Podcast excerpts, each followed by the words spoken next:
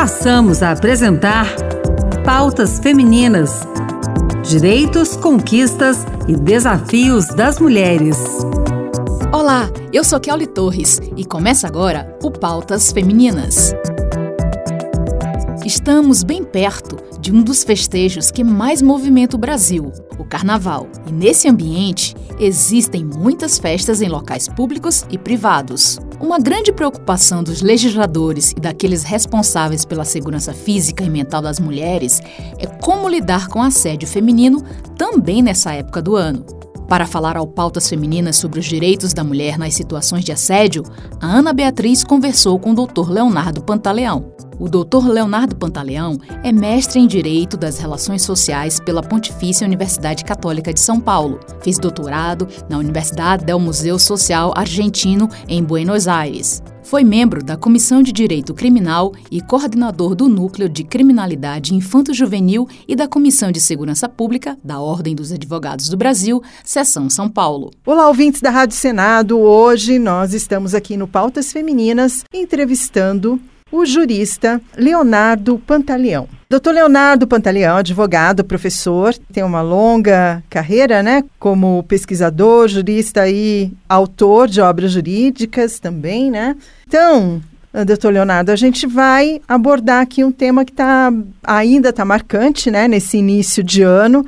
Não era uma coisa que a gente imaginava que fosse ser tratada logo no começo do ano, mas a gente já está aí, né? Que foi aquela questão que acabou levando o Daniel Alves à prisão lá na Espanha. E a gente tem medidas semelhantes no Brasil que possam proteger a mulher que se encontra numa situação de assédio no ambiente público, como um bar, uma boate, né? As pessoas vão lá para se divertir, de repente é um lugar onde as pessoas se paqueram, onde as pessoas se conhecem, mas pode passar da conta, né? Sem dúvida, essa situação é uma situação muito corriqueira, né, nesses lugares, quando nós pensamos em, por exemplo, bares, é, restaurantes, casas noturnas, aquela paquera é algo meio que inerente né, a esses locais, faz parte, claro, da cultura, não só do Brasil, como do mundo, porém, como você bem pontuou, existem limites que devem ser observados para que essa paquera não se torne uma conduta criminosa. Então acaba sendo tênue essa linha que separa esses dois mundos, o mundo da paquera com o mundo de fato, onde o agente começa a percorrer ali é, comportamentos já tipificados como delituosos, como criminosos dentro da nossa legislação penal vigente. Realmente essas são situações que cada vez mais o nosso legislador vem se preocupando, não só no âmbito federal, como também no âmbito estadual. Algumas legislações estaduais também já contemplam mecanismos de proteção a mulheres nesses estabelecimentos, exigindo, por exemplo, que a equipe de colaboradores, de funcionários, de prestadores de serviço desses locais tenham a capacitação, o treinamento necessário para eventualmente fornecer um primeiro atendimento, fornecer o acolhimento para essas mulheres que eventualmente se sentirem vítimas de violência, sobretudo violência de natureza sexual. São Paulo já tem essa lei, né? Uma lei que funciona mais ou menos nos moldes dessa lei da Espanha.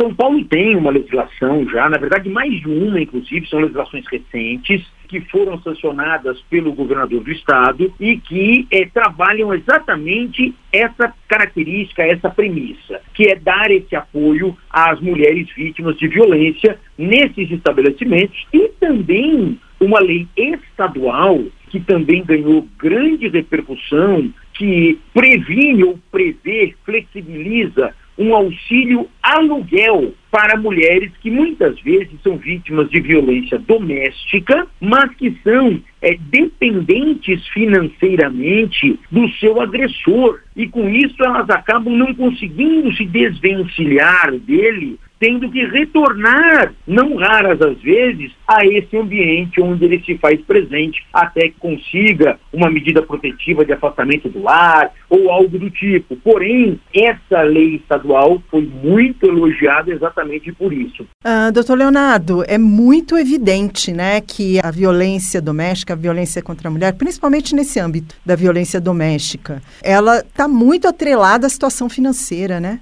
Muito. Você tem muitas vezes ainda aquela cultura patriarcal do Brasil, aquela cultura colonialista do Brasil, onde o homem é o arrimo da família, e muitas vezes o homem, repito, uma questão cultural e que não se justifica, obviamente, na atualidade, o homem tem grande dificuldade de aceitar a mulher como alguém independente, tem grande dificuldade em aceitar a mulher inserida no mercado de trabalho ou até mesmo tendo sucesso naquela profissão que ela desempenha. Então, por tudo isso, muitas vezes, aquele sentimento atrelado a esses aspectos de vaidade, de ego, faz com que o homem, muitas vezes, inclusive, impeça, proíba a mulher de trabalhar, obrigando a ficar em casa, fazendo simplesmente os afazeres domésticos, como se é, ainda vivêssemos num século que não existe mais. Eu costumo dizer que o ciúme, o ciúmes nada mais é do que a romantização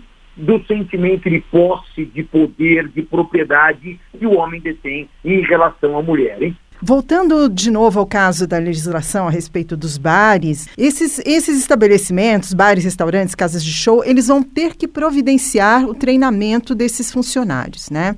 Isso, eles têm que capacitar esses funcionários para que esses funcionários, quando acionados por alguma mulher, que se sinta vítima dessa violência dentro daqueles locais, eles tenham como dar sequência a esse atendimento, proteger a mulher, isolar a mulher, saber como se relacionar com uma mulher que acabou de ser vítima ou se sente vítima de um comportamento abusivo, de um comportamento violador da sua própria dignidade. Então, essa capacitação é muito importante e, a partir da vigência dessa lei, que já está em curso, é responsabilidade desses estabelecimentos zelar por essa vítima até que ela seja efetivamente entregue aos cuidados dos órgãos de segurança pública. Doutor Leonardo, quando a gente está, a gente está falando para um público muito amplo aqui no Brasil, a gente chega, por exemplo, nas maiores capitais do Nordeste, que são um destino turístico muito apelativo, né? Os destinos são os destinos turísticos mais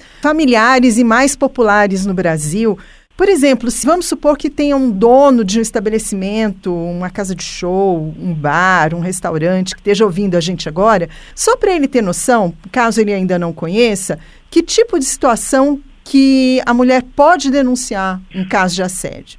A partir do momento em que é, o comportamento, seja ele masculino ou feminino em relação a essa vítima, tanto faz, ele evidencia é, a prática contra aquela vítima sem a anuência dela de qualquer ato libidinoso, por exemplo, com o objetivo de satisfazer a lascívia, seja do próprio agente ou até de terceiro, nós já estamos diante do mundo do crime. Já estamos diante aí, no mínimo, de um delito de importunação sexual que tem pena, inclusive, de reclusão. Um crime considerado grave, que pode chegar até cinco anos de reclusão. Só para ilustrar, o que pode caracterizar, por exemplo, um crime de importunação sexual? Uma passada de mão, é, o indivíduo, por exemplo, que passa é, próximo de uma moça e ele acaba, sob o argumento de que o local está muito cheio, ele acaba friccionando o seu corpo ao corpo daquela mulher. Isso é muito comum também em transportes públicos. Essas situações, quando comprovado que esse comportamento foi desenvolvido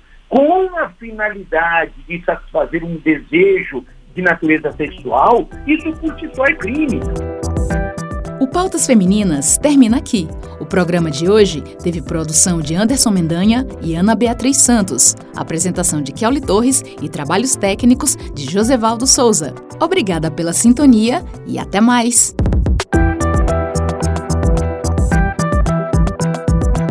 Acabamos de apresentar Pautas Femininas Direitos, conquistas e desafios das mulheres.